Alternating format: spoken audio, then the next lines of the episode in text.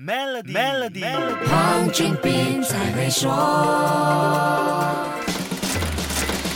你好，我是黄俊斌。要细说二零二二年值得关注的科技大趋势，我看一个月都说不完，因为太多也分得太细了。所以我特别选了几项会直接影响我们生活和生意，而且是国内条件能够做得到的趋势来跟你说一说。这几年，就算你对财经新闻不太感兴趣，也肯定听过可持续发展、ESG、绿色能源这些名词。以降低温室气体排放、缓解气候变化影响、保护环境和维持地球的可持续发展为中心。的绿色经济已经是世界经济的大主题，不管是中小微型企业还是独立经营者，都不可能置身事外，只是迟早的事情和直接或间接的问题。所以，二零二二年另外一个重要的科技和商业趋势，就是跟绿色经济有关的可持续能源方案。在疫情高峰时期，再生能源的使用量因为人们宅在家里大幅度增加，而非再生能源的使用量因为经济活动停止而减少了。那重点是什么呢？全世界的碳排放量因为这样降低了百分之八。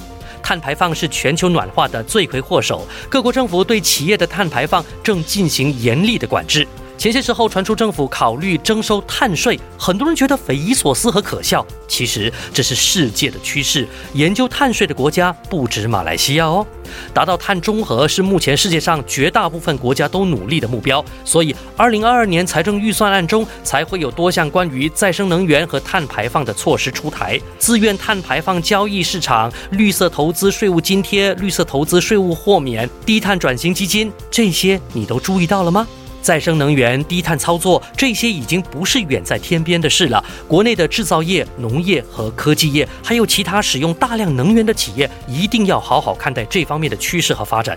好，先说到这里。更多财经话题，守住下星期一，Melody 黄俊斌才会说。黄俊斌才会说。